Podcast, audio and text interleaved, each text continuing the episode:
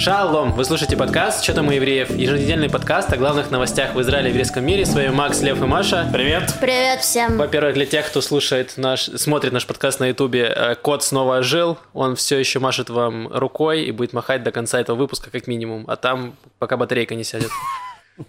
Ладно, В давайте... смысле, пока вы не перестанете донатить на Патреоне. Какая батарейка? О чем ты говоришь? Мы же учили с тобой это. Да. Мы синхронизировали кота с Патреоном, и как только он доволен, он машет рукой. Вот. Э, Мы немного, мы записываем этот подкаст вечером, мы все немного уставшие, но мы будем бодриться и максимально бодро говорить.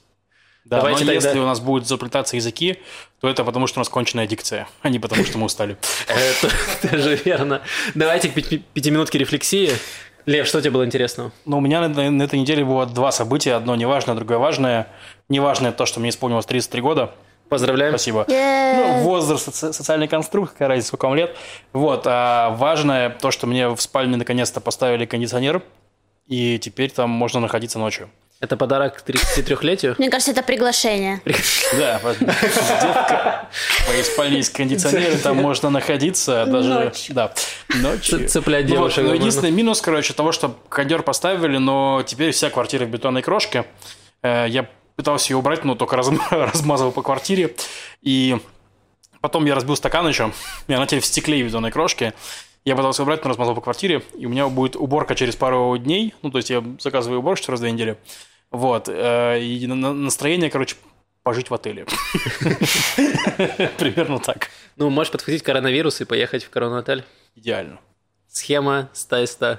Маш, что у тебя было интересного? В общем, я только что приехала из пустыни. Это не важная новость. Важная новость – то, что в прошлый раз, когда мы записывали подкаст, в прошлую субботу, я после этого поехала на день рождения. Так. По плану эм, окончательный пункт назначения был Герцлия. Но что-то пошло не так, и меня высадило в Рамата-Шароне. Почему Рамата-Шарон похож на Майами, я не знаю. Но я попала, то есть вот э, рай э, девушек, кого мама не еврейка, выглядит примерно так. Там, значит, дома реально как, ну вот, ладно, Калифорния, окей, хотя бы там была, могу оперировать этими фактами. Дома такие все зажиточные, пацики, значит, с голыми торсами на квадроциклах, э, и, значит, катаются по полям с подсолнухами, обрывают подсолнухи, едут в город и раздают их по домам. Как вам такое? Просто так. Ну, нажрались, ну, не важно. Ну, в общем, просто так. И это все выглядит, как реально, что ты вообще находишься не в этой стране. И я сначала думала, что это Герцлия. Я думала, так, подождите, я была в Герцлии, что-то как-то не клеится. Вот, ну, там походив, я поняла, что это не Герцлия. Вот, и потом вырулив уже в нужное направление. Ну, в общем, меня заинтересовал Рамат-а-Шарон. Э, Шарон. Рамат-а-Шарон. Это он, получается, не доезжая до Герцли Да, он находится? рядом совсем, но он оказался очень luxury. Когда Северный Тель-Авив, как раз таки там ну, по дороге, короче, от Северного Тель-Авива к Герцлии. Ну, Просто Герцли совсем luxury, Северный Тель-Авив чуть менее luxury. Вот между ними Рамада Шарон, видимо. Но мне как-то аромат Шарон, понрав- может, как-то там звезды сошлись, как-то прожектора, не знаю, но все казалось, что вау, это так красиво, и это в Израиле, и как будто ты выехал в какой-то рай. Ты уже присматриваешь себе домик на берегу? Да не, вон, э, Льву советую про отель, вот он хотел. Может, что там, Халон, аромат Ну? Льву как раз вот эти вот мужчины с голыми торсами, Да, которые сдают подсолнухи, Не, может, там есть другие варианты. Смотрите, я заехала, мне показали такие А, то есть ты думаешь, Рамада Шарон такой го- город, в который ты как, как выручай комнату в Гарри Поттере, Типа заезжаешь, он показывает, что ты хочешь. Мне так казалось, там были классные собаки, классные дома, которые мне очень нравились. Прямо как будто из Пинтереста, из моих э, э, мечтаний. Очень красиво, мне как-то это... Может, настроение такое было, но я не была пьяная, да, давайте сразу это, ну, обозначим. Хорошо. Вот, я Это была, был тот самый день, когда Маша не пьяная. я была трезвая наконец-то она увидела аромата Шарон такая. Раньше все было как-то замылено, Но непонятно. мне кажется, я никогда там не была раньше. Или, либо это вот конкретно вот эта улица какая-то классная, я не знаю. Майами, улица Майами Да, это кодовое название. Мне понравилось. Хорошо. Интересно. Чё у тебя? Я понял, что отношения переоценены и в целом личная жизнь. Вот. Но это не важная новость. Э, важно в том, что я решил себе как раз купить, э, купить себе приставку, вот, чтобы уделить время ей. Так, ты имеешь в виду женщину приставка назвал или что? Подожди. Нет, нет, я купил себе Xbox. Это А. не женщина, это не живое. Я понял. Вот, но я хотел рассказать про ценообразование, очень забавное. В общем, я подумал, что во сколько я играю в полторы игры, то есть в фифу какую-то, мне не нужна новая приставка. Я думаю, я возьму бэушную у израильтян, которые обанкротились, у них нет денег, думаю, как раз куплю э, подешевле. На Ядшния, это сайт израильских объявлений, самый большой, где можно купить все, что Да, угодно. вторая рука называется. Да. Его девиз, когда у вас стала первая, вот я чти. Приблизительно так. Я думаю, что такие услуги там тоже есть, если хорошо покопаться. Вот. И я нашел, значит, э, нашел приставку, она стоила 750 шекелей, много разных, и начинаю писать этим владельцам. Говорю, давайте там, как можно встретиться. И все начинают, нужно еще уговорить. То есть это какой-то, было, как будто я в Тиндер пишу, нужно соблазнить продавца, чтобы он соизволил продать мне эту приставку. То есть он такой, а где ты живешь? А как тебя зовут? А зачем тебе приставка? А где мы встретимся? А куда, типа, куда ты меня сводишь на ужин? Вот такое все. И я в какой-то момент мне надоело, я потратил кучу времени на это. Я зашел просто, решил посмотреть, сколько стоит новая. И я посмотрел, что новый Xbox стоит 700 шекелей. То есть, внимание, бушный стоит 750, а новый 700. И я такой удалил все эти контакты, все заблокировать, удалить, просто купил себе новый Xbox и доволен. Вот. Они сейчас тебе пишут, эй, ну мы же договорились поужинать, алло, что? Я отменил бронь. Мой э, Xbox совсем сухой. И фоточки с Xbox. да. Он ждет тебя. На прошлой неделе мы говорили, громкая новость была про то, что Израиль собирается подписывать мирные соглашения с Арабскими Эмиратами. За эту неделю выяснились некоторые подро- подробности, почему вдруг Арабские Эмираты захотели подписать соглашение мирное с Израилем. Во многом это связано с тем, что э, в обмен на это соглашение США разрешила, как согласилась продать Арабским Эмиратам новые свои истребители, F-35, кажется, если ничего не путаю. В общем, э, ряд самолетов, которые до этого они не могли продавать. Почему они не продавали? Потому что у США и Израиля был такой договор, что у Израиля должно быть военное преимущество перед всеми арабскими странами. То есть, э, потому что у нас была куча войн со всеми арабскими странами, у Израиля должно быть какое-то технологическое военное преимущество, чтобы мы могли спокойно всех разбомбить, э, как делали до этого. Мгм. Приблизительно так. Но в этот раз э, Трамп, как известно, он не очень фанат всяких соглашений, и он делает то, что лучше для него, это как бы лучше заработать денег. Вот. Поэтому он решил, что почему бы не продать самолеты людям, которые хотят их купить. И вот они договорились э, вместе с Нетаньягу, что, э, собственно, США продаст эти истребители Арабским Эмиратам, а Арабские Эмираты взамен подпишут мирное соглашение с Израилем. И вроде бы как все вин-вин-вин-вин, но вот проблема только, опять же, теперь у Израиля теоретически, что если вдруг, не знаю, Арабские Эмираты сейчас лояльно настроены к Израилю, то есть у них проблема это в основном Иран, но, допустим, если произойдет какой-нибудь переворот, не знаю, там какие-нибудь исламисты захватят власть, и вот у них уже есть типа суперсовременное оружие и э, суперсовременные истребители, это теоретически в дальнейшем это может быть проблемой. Ну да. С точки зрения долгосрочной штуки, достаточно спорная, спорная вещь. Очень забавно еще, когда Биби начали предъявлять, он же Биби вышел как победитель, что вот, смотрите, я мирный договор сам заработал, сам старался, вот Но он еще посмотрите. говорил, что это новая формула мир в обмен на мир. А в итоге получилось мир в обмен на оружие. Вот. В обмен на территории и на оружие, потому что отказались по аннексии и еще и оружие поставили. Ну, Ну, не мы на США, но все равно. Да, и, э, но Биби говорит, нет, это никак не связано, мы вообще не знаем, что это такое, это никакого отношения. Эти самолеты никакого отношения не имеют к нашему соглашению. Ну, Хочу типа- мир в обмен на мою политическую грамотность. Куда можно подать прошение об этом? В смысле, ты хочешь ее лишиться или получить наоборот? Получить. И в обмен на это получить мир? Мгм. Слушай, я бы продал тебе мир за это. С другой стороны, получается, и мир я тебя еще учу. Ну, не я там кто-нибудь. Интересно, интересно. Все, ладно, ты говоришь это вслух. э, Давай дальше. Отдельные, э, э, отличные сделки. Еще забавная, забавная новость вдогонку про это. Израиль, израильские журналисты говорили, что вот Арабские Эмираты – это первая арабская страна, а дальше за ней потянутся все, там, Бахрейны, Оман. И вот пошла новость, что Судан вроде бы как согласился, хочет тоже подписать мирное соглашение, и какой-то пресс-секретарь э, суданского МИДа сказал, что да, вот мы работаем над э, мирным урегулированием, и израильские газеты сразу, там, Израиль Айом, это такая правая, правая газета, которая очень поддерживает Биби, она написала, вот, у нас еще одно соглашение, исторический момент вообще для Израиля, типа супер год. И на следующий день выступает Израиль... В, в одной, в одной фразе 2020 и супергод. Супергод, да. Ну вот, с точки зрения Израиля Йом, я уверен, что они так и написали. Отличный год. Коронавирус, а, чепуха. Главное, что мирное соглашение есть. Так в чем, в чем, собственно, вся история?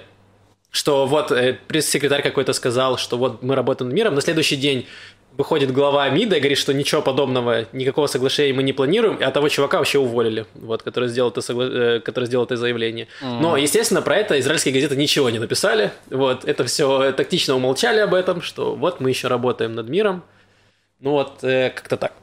Ну, интересно. Ну, на самом деле, про эти мирные соглашения, да, я читал про формулу территории в обмен на мир, и в чем она плохая. То есть она плохая в том, что в других странах меняется власть, грубо говоря, и а территорию вы уже отдали. То есть, условно говоря, был мир с Египтом в обмен на Синайский полуостров, который Израиль захватил в шестидневную войну. То есть полуостров отдали, поселение эвакуировали. В Египте потом сменилась власть, и там пришли исламисты снова, с ними какое-то время были плохие отношения. Сейчас у нас отношения такие, ну, они хорошие, пока у нас есть общий враг, скажем так. Как только этого общего врага не будет, непонятно, что будет. Поэтому все, ну, достаточно странно ну, так оценивать, короче, мирные, мирные, мирные соглашения. То есть, типа, да, самолеты, ну, в общем, это интересно, это политика. Это правда. Да, еще был вопрос с э, Саудовской Аравией, когда многие говорили, что вот, может быть, Саудовская Аравия, удастся договориться, потому что Саудовская Аравия – это прям очень ключевой, ключевая арабская страна, которая контролирует очень много более мелких стран, очень влиятельная в э, Персидском заливе. Но Саудовская Аравия сказала, что пока не будет двух государств э, в, здесь у нас, то есть пока не будет палестинское государство, никаких соглашений быть не может. Вот, угу. То есть сразу все мечты правых э, людей, которые говорили, вот Биби сейчас ну, вообще весь мир, мир на Ближнем Востоке да будет, нет. Пока не будет государства, там, Я думаю, что так, такая история. Как мы знаем, все, ну, большинство людей, что мы с Русской Аравией сейчас у нас э, такое полудружба, потому что у нас тоже есть общий враг, это Иран, у него растет влияние, он очень военно мощный, и поэтому у нас есть сотрудничество на военном уровне, на уровне разведок там и прочее, прочее, прочее. Оно просто неофициальное. Оно неофициальное совершенно идет, да.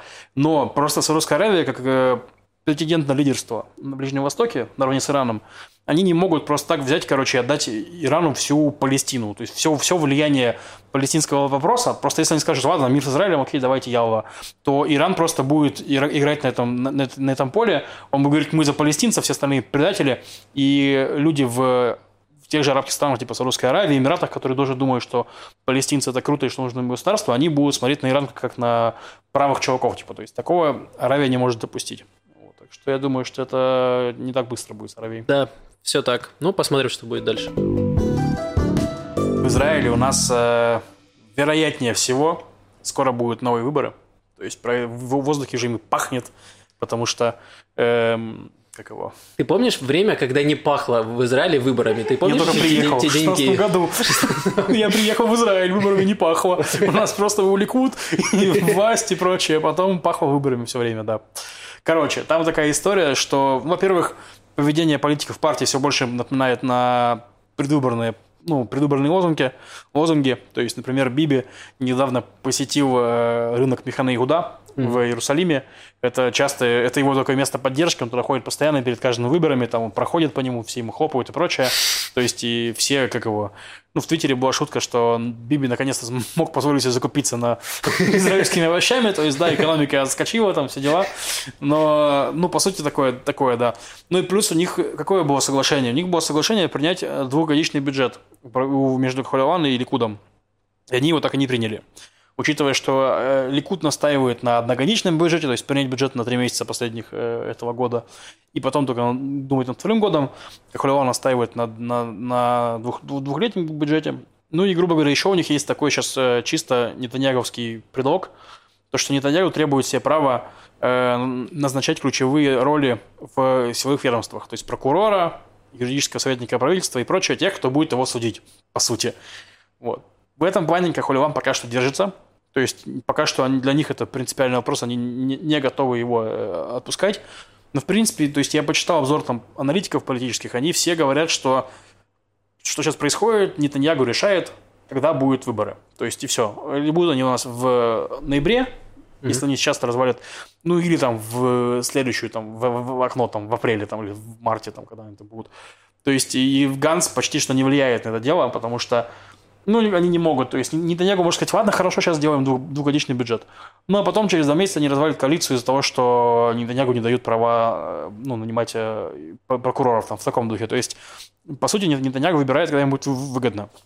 И вот сейчас они сделали этот мир с Араб, ну, Эмиратами, ну, не мир, но там намерение о мире. Э, было вот парочка опросов после этого, падение рейтинга Ликуда замедлилось, точнее остановилось. То есть, типа, mm-hmm. до этого каждый опрос показывал, что Ликуд теряет, теряет, теряет, теряет. Вот после объявления о мире с ОАЭ э, он там стабилизировался, то есть он хотя бы не теряет. То есть он там на уровне 28-29 мандатов. Так что, возможно, они думают, что с, с этой точки они могут отскочить наверх, там набрать еще, ну, набрать еще веса и прочее. Интересно. Что будет? Но я вот с тобой не согласен. Я не, не согласен, что будут выборы. Я так. почти уверен в этом. Потому что избиратель не простит. У нас до сих пор еще корона, коронакризис в стране. У нас проблемы с экономикой. Ты выгоняешь людей на выборы. Это последнее, мне кажется, что ты хочешь сделать. Плюс его не поддержат религиозные партии, на которые Нетаньяху все время опирается. Потому что религиозные не получили до сих пор бюджет. То да. есть они не получили деньги. Им важно, чтобы приняли бюджет хотя бы одногодичный, чтобы ешивы смогли получить финансирование и все эти организации еврейские. А поскольку они, если будут перевыборы, бюджет не примут, они не смогут получить деньги, они прям очень сильно расстроятся и очень сильно обидятся. То есть, возможно, теоретически они могут вообще и прокинуть и Биби, и, не знаю, там, заключить условное соглашение там с Емина, и религиозные, и левых подтянуть, например. То есть, там какие-то есть варианты. Да, есть варианты. Но смотри, я согласен с этим. То есть, реально есть проблема с религиозными партиями, потому что у них недофинансирование Ешивы, и они требуют бюджета. И они уже заявляли много раз, типа, что если не будет бюджета, мы не поддержим Биби. Даже так они говорили. И у Нетаньяху есть вариант, типа, выдать ему эти 300 миллионов в час, типа, как-нибудь э, по левой сделке, скажем так. Но тогда его будут просто все атаковать, кто может, типа, что вот, мол, подкупил, короче, ну, своих этих самых Ну, да. Ну, я думаю, что, как я думаю, что будет, что они будут тянуть до последнего дня, а потом в последний день они выйдут и скажут, вот, мы пошли на уступки, мы договорились. Последний и... день будет в понедельник. Да. завтра. Ну, вот. А я думаю, что они примут закон, который отсрочит э, бюджет, принятие бюджета, и вот, и в итоге они примут его, получается, на следующий год только, то есть на один год он будет, ну, на год 2021, потому что в этом году он уже не успеет, там, на один месяц он нужно будет принять. Mm-hmm. Вот, и все. Я думаю, что все закончится именно так. Мы можем с тобой забиться и проверить, кто прав. Ну, давай, на бутылку пива. Отлично. На бутылку пива я говорю, что вот выборы в ноябре. Макс говорит, что выборов не будет. Э, Маша, ну, в ноябре ты сейчас послушала будет. ведущую аналитику от двух дебилов, из, э, которые сидят Див, Диванная аналитика подкаста «Что там Я не поспеваю за вашим дедом опять э, политическим просветленным дедуганом. Наш дед шлепает аж бегом. Ну и что ты думаешь, будет выборы в ноябре или не будет выборов в ноябре? Просто пальцем небо, как обычно. Нет, Маш, просто твое ощущение. Что в воздухе витает? Ты считаешь какую-то информацию? Ну и что не будет? Хорошо. Вот я побеждаю. Я У нас нет денег. Я сейчас за что будет. У нас нет денег. Я обращаюсь ко всему народу. У нас нет денег. Да, все правильно. Я купил себе Xbox. Нет денег на выборы. Никаких выборов. Подожди, а ты купил ровно на 750, получается? То, что Биби прислал? Не, нет, он новый стоил 700, но я купил еще FIFA, она стоила 80 шекелей. Вложил Не уложился. Не уложился, да. 36 своих пришлось кинуть. А, еще подписка, это, короче, там какой-то разводняк. Я чувствую, что меня разводят был э, вообще-то ограблен музей Вилфреда Израиля. Это человек или кто это? Это человек, Вилфред да, к сожалению, что музей должен быть ограблен, чтобы о нем узнали люди, потому что лично я вообще о нем никогда не слышала. Но, тем не менее, оказывается, что был такой человек, бизнесмен и филантроп Вилфред Израиль, который изначально выходит из э, Германии, то есть он из англо-немецкой еврейской семьи. Так. в общем, богатой. И он очень много сделал всего для спасения еврейских детей, людей. То есть он прям э, э, вкладывался, так сказать, в спасение человеческих жизней в то непростое время. И он завещал, э, он, он коллекционировал искусство и завещал эту свою коллекцию музею э, в кибуце Ха-Зореа. Я тоже о нем вообще ничего ни сном, ни духом.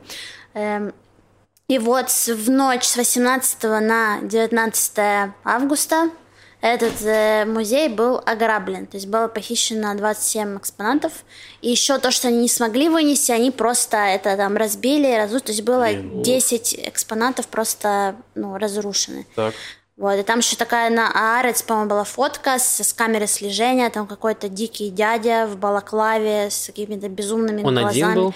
То, то, что на фотке, вот там был один чувак, но я не уловила по статье, сколько их там было. Mm-hmm. Я не думаю, что один, если честно, но как бы 27. А там много всяких статуй. То есть я видела, что, э, по-моему, они украли какого-то там Буду, там был золотой или что-то такое. То есть там много статуэток. Вряд ли один человек может вынести 27 экспонатов. Mm-hmm. Не знаю, то есть это нереально, я думаю. Ну, если не пикап. Но суть в том, что это ну, такая грустная и страшная, мне кажется, история тем, что вообще, ну, этот человек, он очень важный для еврейской истории, то есть, хотя, к сожалению, мы о нем узнали только сейчас, но он э, спасал очень много людей угу. и детей еврейских, и это был... И плюс кибуц — это же душечки, они такие сладкие помпушечки, такие милые люди, и они все расстроились, и это очень печально. Сейчас вообще не до этого, понимаете? Верните ну, да. статуи, твари. Иску... Ну да, и вот такое, что еще и музей разбомбили на убийство вообще. Вот. Такая... Блин, как вообще в кибуц же он закрыт, там нельзя просто так заехать туда и в музей ворваться. Лев, твоя, пожалуйста, цитата. Если у тебя есть пикап, то двери открываются э, автоматически. Да, но не все кибуцы закрыты. То есть ты можешь заходить гулять по кибуцу спокойно. А я просто привык на этих на территориях, там прям все колючей проволокой Не, есть какие-то частные кибуцы, что там как-то э, вот это позвонить, показать свое лицо в окошко, там вот я там это, то все. Вот мой пикап, пожалуйста. Да. Видимо, есть какие-то... Ну, мне стало очень интересно, кстати, про этот музей и вообще про кибуц этот. Надо туда вникнуть, может быть, даже съездить. Я еще хотел немножко поговорить про экономику Израиля, но в меньшей степени поговорить, в большей степени порекламировать э, еженедельные колонки на сайте news.ru Они делают обзоры экономики, их делает их э, экономический редактор Михаил Шахранов – Э, они очень хорошо написаны, достаточно просто. Когда он начинал писать там месяцев несколько назад, они были посложнее. Потом он понял, видимо, что люди тупые, и они сейчас гораздо проще. И теперь даже я их понимаю. Вот. Очень приятно их читать. И там, ну, написано всякие разные информа- интересные постоянно цифры mm-hmm. про деньги, про, про падение экономики, там, сравнение нас с другими странами и прочее. И там был интересный план, э, написанный, как бы, то есть, сейчас я прочитаю несколько цифр что, короче, еще в 2017 году Министерство экономики сделало специальную комиссию о том, как бы нам обустроить э, частное образование. То есть, mm-hmm. ну, не частное, а профессиональное образование в Израиле, чтобы нам было лучше. Ну и они, короче, выдали э, через три года работы доклад, давайте учить людей релевантным профессиям. Ну, то есть, такое типа. И давайте еще учить не только там людей, но и не, не только там всех людей, но и там по секторам тоже там отдельно учить, типа. Mm. Ну, то есть, и у него такой вопрос, типа, что они делали три года, непонятно, но, в принципе, мысли дельные. Э, и сейчас, э, секундочку. И там были интересные цифры, план 2030. То есть к 2030 Потом... году угу. мы хотим, чтобы у нас работало 65% э, мужчин-ортодоксов, сейчас работают 52,2. То есть половина людей работает, половина не работает. Ну, то есть не так мало. То есть мы думаем, да. что они все сидят на шее там у нас. На самом деле половина работает. Да, половина работает в ешивах, но все еще работает. все еще работает, да. Да. 53% арабских женщин, сейчас работает всего 37,4% и 81% женщин ультраортодоксов. Сейчас работает 77,5%. То есть, на самом деле, женщины в ультраортодоксальном секторе самые трудоустроенные. Ну, а среди всех остальных, которые не арабы, не ортодоксы, не женщины, а, ну и ладно, женщины тоже, короче, не ортодоксальное население там должно работать 86%. Окей. Не указано, сколько работает сейчас, но мы примерно столько и работает. Ну, сейчас у нас проблемы с безработицей, так что ну, думаю, что сейчас поменьше. Ну да, да, это правда. Но цифры вроде бы достаточно реальные, то есть не какая-то фантастика. Это не план э, АВД и предвыборный. Конечно, нет, они реальные в том плане, что они реальные, ну и это интересно. То есть как раз-таки поэтому я рекомендую эту колонку, потому что это не предвыборные, э, грубо говоря, там технологии, какие-то там плакаты и прочее, типа каждому там, каждой женщине по ребенку, там, мужику, не знаю, зачем там это все нужно. мужику по женщине, ну, да, да, да, все эти вот э, эти. А именно, что у вас у нас работает столько-то, план такой, то есть это, это интересно читать, поэтому рекомендую. У нас в Иваке на этой неделе была новость, что 16-летнюю девочку, она подала э, заявление в полицию об изнасиловании, и это групповое изнасилование, что изнасиловало 30 человек. В Ивате в отеле на отдыхе. Очень грустная история. И, ну, и там по этому поводу было бурление, был даже митинг в э, Тель-Авиве, по-моему, где-то еще. Да, в Тель-Авиве был большой митинг, люди вышли в поддержку, э, во-первых, поддержку этой девочки, во-вторых, против э, насилия. То есть у нас, мы рассказывали еще до этого, что в отношении женщин во время, особенно коронавируса, усилилось увеличилось количество э, насилия, которое применялись против, против женщин. И вот, собственно, вышел был митинг, чтобы полиция обратила внимание, как-то вообще начали действовать, все лучше предотвращать насилие или расследовать это все дело. Вот, потому что сейчас есть большая проблема, и, к сожалению, она никуда не уходит. Да, и вот в Times of Israel была статья э, про, ну, про, про, про этот кейс, и про другие кейсы, там было написано, что 9 из 10 изнасилований в Израиле закрываются на уровне прокуратуры. То есть не доходят до суда, не доходят до, арест, ну, до посадок, там, до всяких э, наказаний.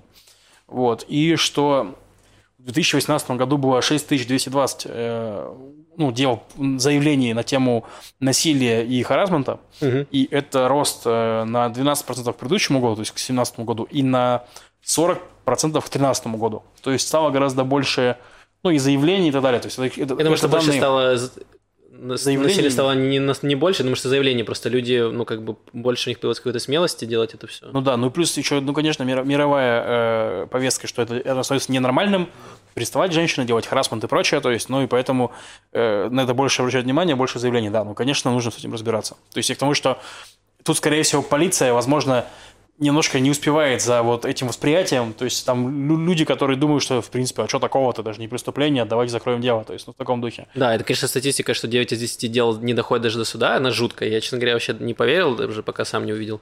Вот, э, очень страшно. Израильтяне на выходные любят ездить на всякие отдыхи, в том числе и на Кенерет, на север, на озеро, тусоваться. Но они любят с собой вести, э, так сказать, уют свой, обустраивать. Чтобы на отдыхе они чувствовали себя как дома. Поэтому семья решила с собой привезти спутниковую тарелку. Внимание, спутниковую тарелку. 2021 год. Они привезли эту спутниковую тарелку, чтобы посмотреть Лигу чемпионов. Футбол, который шел вечером. Вот, видимо, они очень хотели посмотреть, как ПСЖ будет избивать Лейпциг. Вот, и они поставили эту спутниковую тарелку на общественный туалет. Просто Значит, отец, э, глава семьи, забрался на этот, на этот туалет и установил туда спутниковую тарелку, провел кабель и смотрел, значит, телек себе спокойно. Вот. Но, естественно, людям, которые там следят за тем, чтобы все было в порядке на Кинерете, это не понравилось, они э, заставили его снять эту тарелку и вообще сказали, типа, чувак, так не работает, нельзя. Они подумали, что тот в туалете прям сел с телеком на тарелку, да. Блин, а нельзя самопроизвольно устанавливать спутниковые тарелки, где мне хочется? Мне кажется, нет. Возможно, просто еще запиталась электроэнергия от туалета, не знаю. Они мешают Масаду исследовать э, Кенерет. Меня просто поразило само новое, что человек везет с собой на Кинерет спутниковую тарелку. Ну, то есть, вроде бы как 2021 год, у нас есть интернет, можно футбол посмотреть по интернету. Я честно скажу, Jewish Ru меня э, закликбейтил. Потому что... Не только тебя, меня. Я изначально открыл новость и такой, да черт подери, она же начиналась идеально.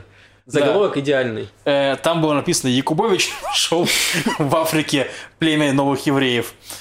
Я думаю, ни хрена себе, Якубович поехал в Африку, значит, проводить там поле чудес, крутил барабан, разыгрывал соленья, а потом пришли какие-то чуваки, он такой, о, даже евреи. Я так себе это представлял. А вы откуда? Да, я так себе это представлял. Оказалось, что речь не о Леониде Якубовиче, Речь о некоем Симха Якубовиче. Я тоже, я прочитал Симха Якубовича и закрыл сразу новость. Такую. Ну вот, а я дочитал все-таки до конца. Это археолог. Не, не археолог, господи, что я несу. Это чувак, который снимает фильмы про историю. И это такой, как сказать, кино... кино... Э, документалист. Документалист, да.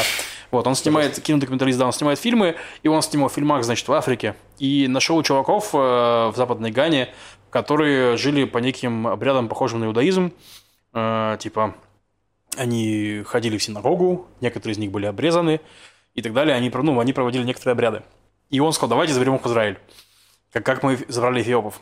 Ну и так далее. Вот такая новость. В Израиле пока к этому отнеслись скептически.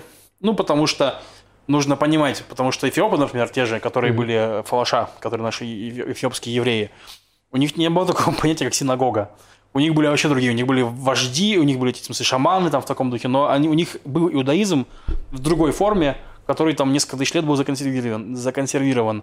То, что нашел Стефан Якубович, непонятно что, потому что, типа, это люди, которые решили закосить под э, евреев и построили себе синагогу, стали ходить, или как это работает, потому что, ну, непонятно, как, как, это, как, как это, потому что если у них есть синагоги, значит, они должны были жить в све- связи с еврейским комьюнити, а это получается, что они жили не в связи с еврейским комьюнити, но у них есть синагоги, то есть это странно, как это работает и так далее. Вот, такие новости. Я прочитал новость про эм, материал про Самнера Редстоуна. Это еврейский богач, который не совсем недавно умер. Он приехал изначально, был из э, русской семьи, его предки были, потом они эмигрировали в США, он родился там в 30-х годах.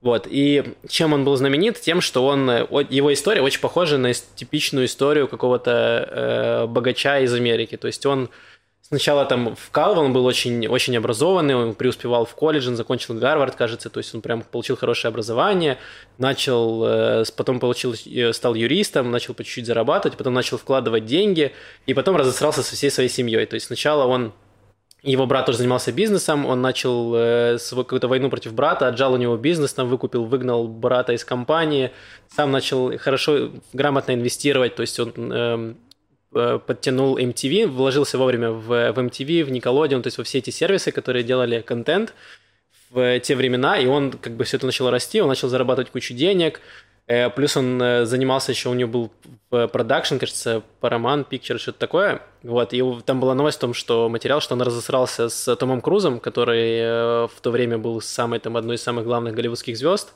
Но Том Круз, как мы знаем, саентолог, и вообще у него свои приколы в голове. Вот, и на этом, на этом фоне сам рассказал, что Том Круз пошел к черту, вот, не нужны нам твои эти замашки.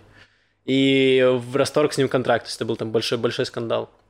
Ну и, собственно, что интересно этим э, Самнером, он начал сраться с своими детьми, которые пытались тоже там э, в бизнес как-то вклиниться, он понял, что дети ему устраивают какую-то конкуренцию навязывают, пытаются скинуть его, значит, с власти, он начал душить своих детей в бизнесе.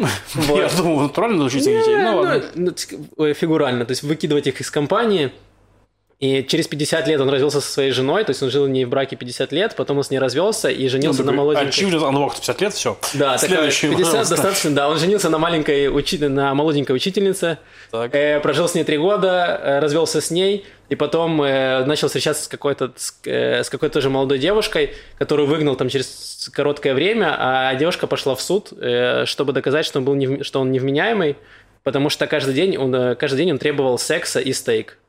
Вот. Мне показалось это странным, вроде бы нормальное желание, но только если не одновременно ты требуешь. Я хочу стейк во время секса, никак иначе.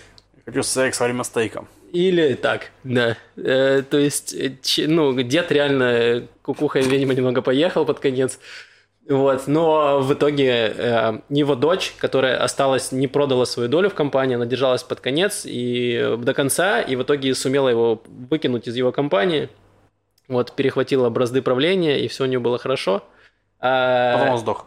Ну, дед, дед, да, дед умер. А, ну понятно, да. Вот. Но, Классическая история. Да. Но, на самом деле история про то, что да, человек там шел к успеху, но в итоге он ему было плевать на своих родных, никого это он шел так за деньгами, и в итоге понял, что в какие-то возрасте он понял, что буду жить по кайфу, развелся со своей женой, нашел себе жену помоложе, ел стейк и занимался сексом. Вот, в принципе, вся его история. То есть, если я сейчас ем стейк и занимаюсь сексом, то, в принципе, можно не зарабатывать деньги, да? Если тебе хватает на секс и стейк, я думаю, да. Хорошо. Маш, что ты, что ты нашла интересного на Джишру? Ну, не настолько, наверное, интересное, как секс и стейки. Но, тем не менее, я читала про хиплующих музыкантов. Про это рассказывала Умка, рок-певица Анна Герасимова. Так. И она, например, в интервью она говорит про то, что вообще-то все протесты и несогласия с режимом, они от большой интеллигентности и начитанности. Это очень умные люди, которые начитаются книжек и понимают, что их дурят и протестуют. Так. так. А еще там было интересно про то, что как она, она организовывает концерты, что, наверное, странно для музыкантов, которые, э, в общем, она делает на либо на бесплатных площадках и чаще всего как бы оплата открытая, то есть типа donation. То есть uh-huh. она поет песню и ходит там, не знаю, с пакетом, со шляпой, с куда бросают деньги. Там в интервью было написано про пакет, я ничего так. не придумала. Эм, все э, задаю, как прочитал. И насколько это вообще прикольно, но она говорит, что э, что на самом деле получается справедливее и больше доход, чем когда ты это заказываешь площадку, которая забирает тебе все деньги там за э, траты, потом берет еще какие-то там от билетов часть и отдает тебе остаток. А так ты за, за все ответственен ты, сам себе как бы устраиваешь ночлег, питание и так далее, и получается все как-то более логично. Вот так ну. Это такой инди-подход, в принципе, да? Это хипующий подход. Да, Панкующий, да? Хипующий, панкующий. Ну, просто, типа, она не, не настолько... Ладно, я не знаю, насколько успешно. Но просто если тебе нужно делать в, там, в год, короче, там, 10 концертов или 12, 20 концертов, то, в принципе, нормально так можно делать. А если нужно делать в год там 150 концертов, все каждые два дня там куда-нибудь едешь, там, Или ну, у там, тебя тур 100 там. какой-нибудь огромный по, по Да, то, городам. конечно, сложнее сделать. Так, Самому, да, почти нереально. Э, Если вас волнует, что, что же еврейского в этой истории, Так, нет, то в интервью есть вопрос. Как вы относитесь к евреям? Нет, э, перевела ли Анна письма на идыше какие-то от своего дедушки, они нашли какие-то письма семейные, вот, и она должна вообще была, видимо, понять, ну, хотела понять, что о чем. Так, и об ответ был, что нет, у нее не было на это времени. Потому что она организовывает э, сама концерты, мы это уже поняли. еврейский контент этого интервью. Не благодарите. Ну, хорошо. Слушайте, Эм, я думаю, что если... Если вы хотите перевести письма Анне, напишите. Да. Мы в прошлый раз говорили, что посмотрим фильм э, «Русал...» Русалки из крайот. Нет русалок в крайотах. Нет, прости. Эйн битулот бакрайот. И тут игра слов, нужно сказать, что, во-первых, э, на иврите слово русалки и слово, и слово девственница это одна и та же, одно и то же. То есть это Ну да, битула. потому что в древней еврейской культуре, как бы, то есть ты трахаешь рыбий хвост, а потом он в ноги превращается. Именно так все и зародилось, Лев. Да. В общем, да, игра слов, и поэтому на иврите это звучит двусмысленно. На русском языке по-разному переводят как русалки, иногда типа нет девственниц в крайотах. А иногда просто девственницы. А, да, на английском это просто virgins, да. Да. Эм, забавно. Мы посмотрели этот фильм вместе, причем сразу после подкаста. Маш, как тебе фильм? Расскажи. Я была в Кириат Яме. А, ну, давай наверное, расскажем, о чем фильм немножечко. Фильм про Кириат, про Кириат Ям. А, Лучшие подводки. Вася, я была в Кириат Яме. Спасибо, Маш. Достаточно больше, можешь не продолжать. Ну а ты что, ты можешь этим похвалиться? Что Нет, я не был в Кириат Яме. Опускаешь меня.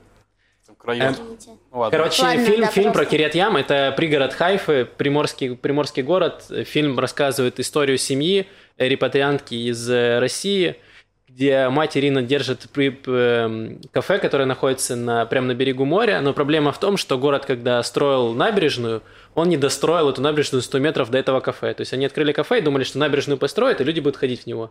А в итоге так получилось, что э, набережную не достроили до пляжа, не достроили до его кафе, и в итоге в кафе никто не ходит. И они в бинокль смотрят на отдыхающих людей, которые вот там веселятся и едят всякую пахлавую чурчхелу, а к ним не доходят.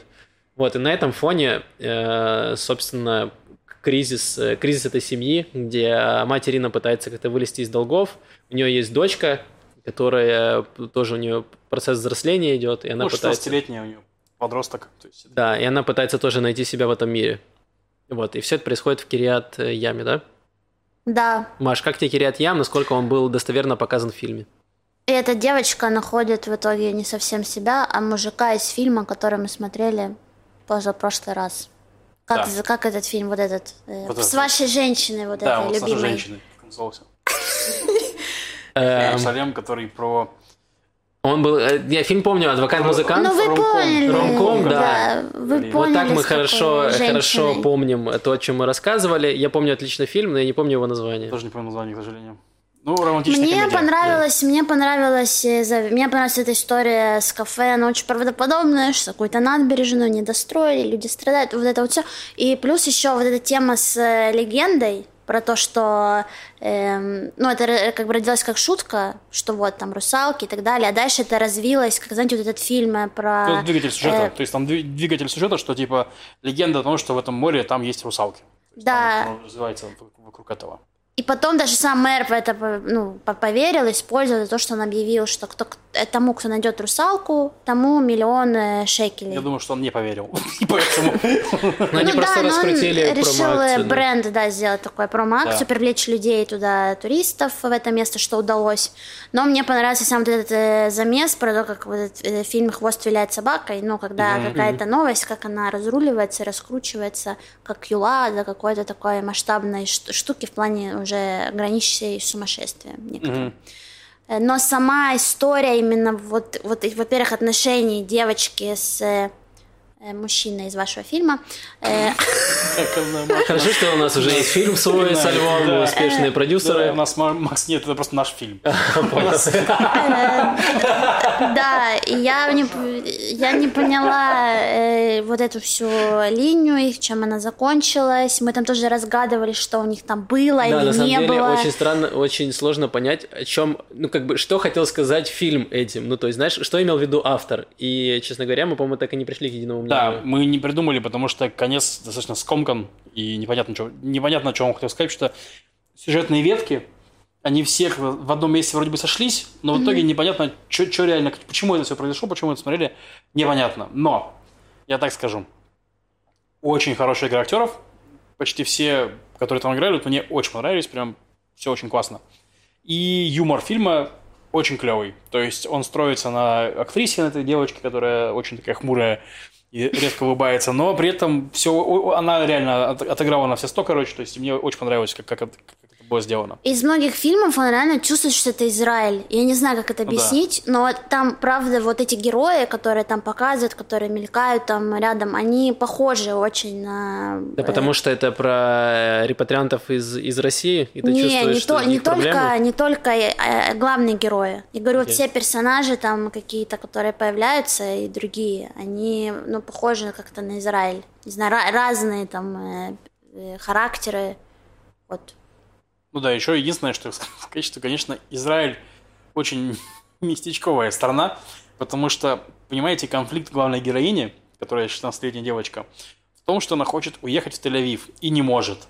Но просто, понимаете, расстояния в Израиле такие, что я понимаю, что если человек живет в поселке под Красноярском и не может ехать в Москву, этот конфликт мне более-менее понятен. Там нужно ехать на, на, на самолете, на поездах, там очень много. Но до Тель-Авива от Кирят-Яма ехать полтора часа. есть автобус, есть маршрутки. У нее, конечно, да, нет, она есть 16 лет, у нее нет денег, там 30 шекелей на проезд. Но я все еще не верю, что ну, в этом мире можно не найти 30 шекелей на проезд. То есть, ну... Да там была сцена, где мать кидает в нее монеты вот так скопом. Я не думаю, что там было 30 шекелей. Я не успел насчитать, сколько в лицо ей прилетело, но мне кажется, было меньше. все еще, все еще странно. Да, но там они пытались это объяснить. Я, твоя предъява аналогична. Я вижу, как сценаристы пытались это обыграть, что, во-первых, в начале фильма показали, что она пыталась продать, эта девочка пыталась продать старое барахло мамы, там какие-то лампы, что-то, чтобы заработать денег и уехать в Тель-Авив поехать. И она не смогла получить нужную сумму, потом она пыталась своего друга отжать э, скутер, мопед, да. мопед, чтобы доехать, тоже не получилось. В итоге она решила замутить журналистом, э, чтобы уехать, и в итоге тоже не уехала. Она доехала только до Хайфа с ним. Не, но суть в том, что я все это понимаю, и это бы работало, если бы эта дорога занимала не полтора часа времени. Иначе все эти объяснения ну, все нет еще денег, странные. Нет но... денег. Ну, типа, это знаешь, как девочка застряла в Химках и не может доехать до Москвы. Ну, это очень-очень странно. Вот, ну, то есть, типа... Ну, я с тобой согласен, но сложно сделать в Израиле роуд-муви какой-то такой, знаешь, ну, вот его очень сложно. То есть, ладно, если бы она застряла где-нибудь на Синае, еще можно было поверить, но так, да, просто в Израиле жанр как бы хочется использовать, а локации, ну, как бы условия не позволяют, поэтому Что, можно по Швили Израиле сделать роуд-муви? Весело же будет. Типа, что я не могу добраться от одного края до другого? Очень сложно? Не, ну роуд муви это про то, как ты преодолеваешь этот путь. Да. А не то, что ты не можешь этого сделать. Ну вот у нее ничего не получается.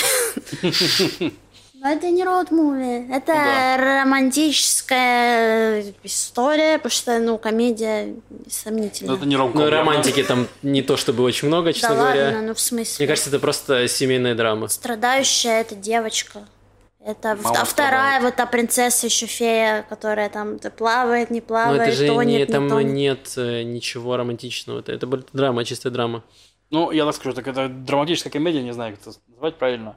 Но, если честно, ну, мне, мне понравился этот фильм, я не пожалел, что я его посмотрел. То есть, и я бы, наверное, даже его порекомендовал. То есть, да, конец странный, но кроме конца, все, что происходит, в принципе, приятно, приятно смотреть и приятно... Ну, мне, мне опять-таки я больше не буду допускать какие-то ошибки, не буду больше смотреть фильмов с актрисой, которая мне понравилась. Я уже понял, что это плохая идея, но э, конкретно в этом фильме актриса играет очень хорошо. Да, да актриса очень Актриса крутая. девочка. И мы смотрели эм... с ней один фильм. Да. да, она уже играла в фильме, который мы Но единственное название мы тоже опять не вспомним. Да. И вот там как раз был роуд муви. А, нет, нет, нет, нет, нет, нет, нет, ладно. Там была, это, она играла в фильме, где она же, она, да, ортодоксальная, где отец приехал из, из Америки, и устраивать психолог, и устраивать, обустраивать жизнь. И он пытался предотвратить свадьбу э, своей дочери на э, религиозном музыканте, который торчал на наркотиках. Угу. Вот. Вы смотрели этот фильм без меня. Я лежал в больнице. Отмазки. А, тут и фильм был хорош. Да, все. Ладно, давайте закончим обсуждение. Фильм нормальный, ничего Да. выдающегося, но посмотреть можно. Посмотреть на Кириат Ям, посмотреть на Русичей в этом фильме. Все забавно. Хороший, хороший кастинг, и сюжет тоже Да. неплох. Какой фильм будем смотреть следующий? Фильм- Сват. Фильм «Сват» 2010 года. Фильма очень хорошие рейтинги. Фильм про Хайфу. То есть мы не очень далеко, недалеко отъехали от э, Кириат Яма. Мгм. Вот, так что, если хотите с нами быть в курсе, то можете посмотреть к следующему выпуску, мы его обсудим. Я рассказывала про выставки выпускников. Вот и то, что я говорила, я уже я сходила уже в два корпуса туда. Э, очень крутые выставки. Все, они закончились, но тем не менее. Вы сами виноваты, я про них рассказывала, вы сами не пошли. Потом многие мне ныли, о, как красиво, да-да-да. Да, Машины истории с э, выставок были клевые, подтверждаю. И Инстаграм Малах слэш ма, прочерк ма. Да, и я написала большой пост в Телеграм, наш пост Тарбут, где я описала многие проекты студентов, там их прям, ну, наверное, штук 15, наверное, со ссылками, с фотками, для тех, кто пропустил, чтобы не чувствовать себя настолько униженными и ущербными. Но, важно, внимание, с 4 сентября в Шенкаре будет еще одна выставка, которая будет факультеты фотографии, видеоарт, вот это они там называют Аманут Раф Тхумит, я не знаю, как Много, м- много пули, много Это многодисциплинарное искусство, Да, получается. они, да, э, да, вот. И так что у вас есть еще шанс с 4 сентября по 17 сентября. Что важно, там на все эти выставки есть регистрация обязательная. И она, регистрация идет на дату, а потом ты выбираешь временной слот. Это тоже важно. То есть там будет э, время, когда выбрать и... А сколько есть времени дается на все, чтобы посмотреть? Зависит от... Ну, я на выставке провела, наверное, в районе двух часов. А, ну у тебя слот на 2 часа, да, то есть? Не, у тебя, у тебя время, когда ты приходишь, у тебя, не, А, тебя нет, когда ты не должен выгонят. выйти, А, тебя не окей. Вот. Но важно, что зарегистрироваться, потому что вас не пустят без регистрации. Ты можешь опоздать, чуть раньше прийти, не, ну это там плюс-минус 10-20 минут, нормально. Но, в принципе, не зарегистрироваться и прийти вы не можете так. Еще, значит, э, Сюзан Деляль, наша любимая, наша танцевальная мека, все, Батше, вот это, да. Они делают он- онлайн-фестиваль, э, который называется Тель-Авив Данс э, онлайн, э, который будет проходить с 8 по 16 сентября. И там будут премьеры многих постановок э, новых, да, и будут тоже какие-то старые. э, Так что обратите внимание, может быть, кому-то это интересно, кого еще не тошнит от мониторов. И еще с 21 августа по 17 октября в таком центре Артпорт, э, Тель-Авивский, ну, такой, э, там для художников есть резиденция, э, где ты э, приходишь там и работаешь в студии над каким-то проектом. И вот этот артпорт, он поддерживает это, и сейчас э, поддерживает реализацию этих проектов.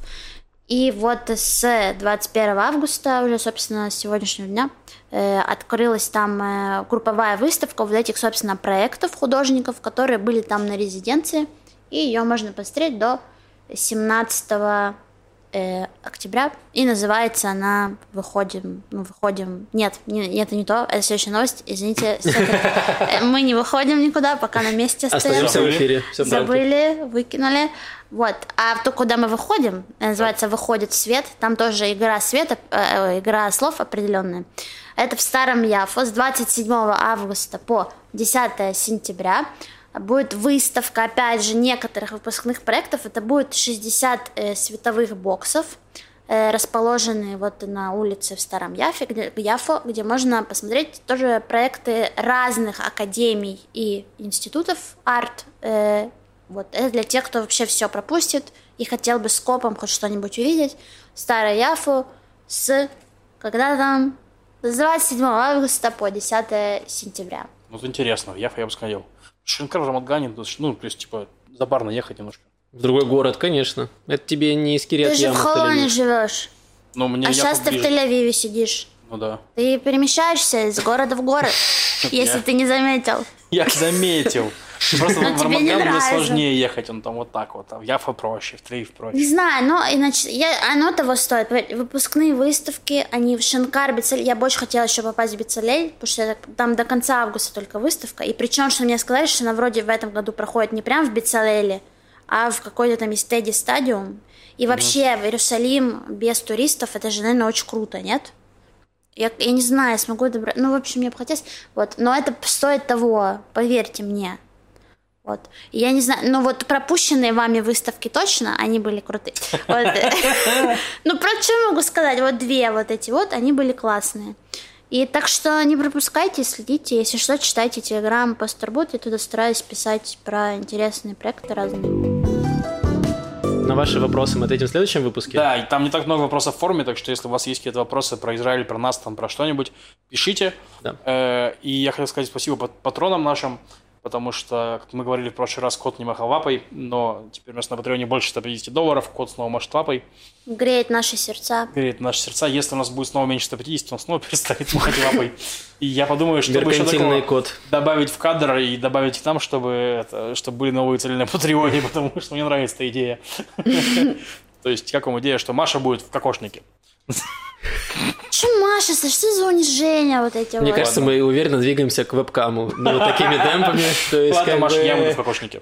А пусть э, Лев на- Лев наденет пусть кляп. идет на вебкам тогда. Хорошо. Мы в кокошнике и на вебкаме. Идеально. Cheers. Мы сделаем специальный стрим для этого, да, чтобы заработать себе. Давайте расскажу вам про музыку.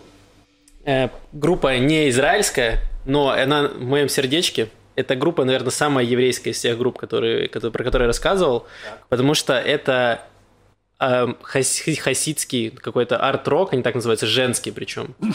Группа называется Bulletproof Stockings, то есть пуленепробиваемые чулки. Здесь как раз отсылка идет к тому, что э, хасидские и мужчины и женщины носят чулки такие плотные. И это как раз вот э, такая небольшая ирония, что это на самом деле просто пуленепробиваемые чулки.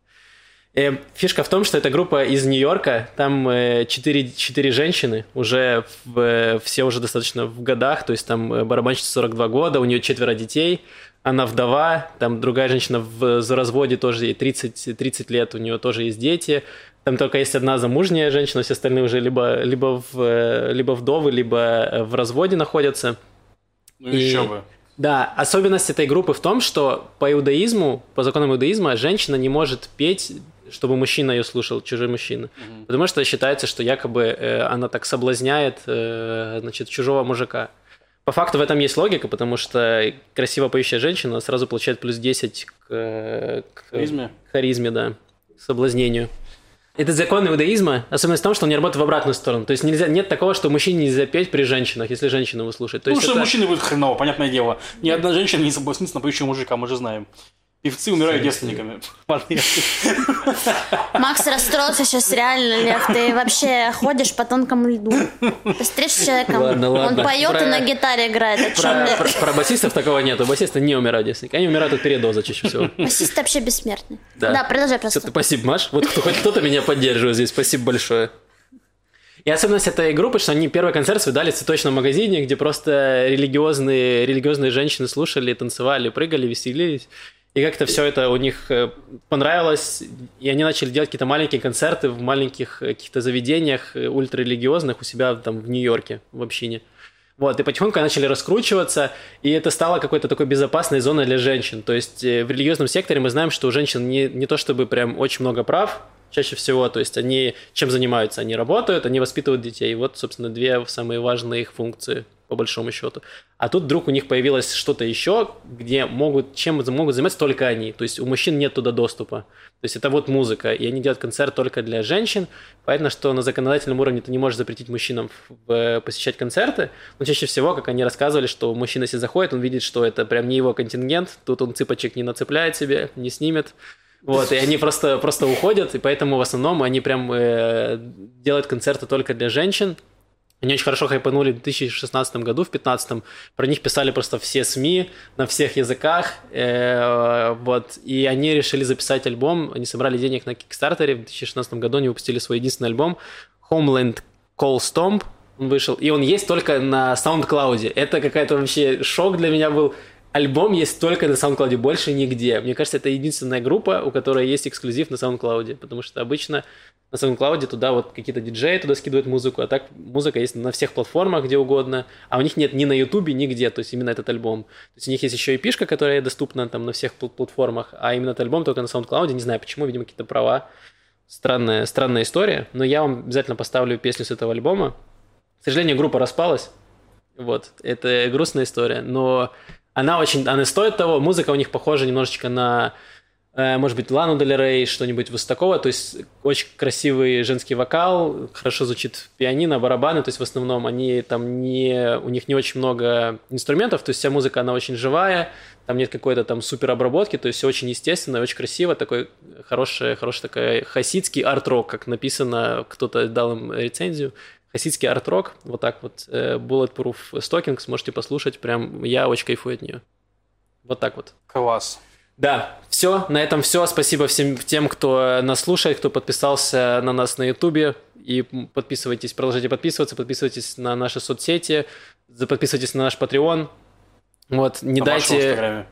Да, не дайте коту Можно? заржаветь. Вот. Да, спасибо. Все зависит только от вас. Да. Спасибо. Да, все, пока услышимся через неделю. Bye-bye. Пока. job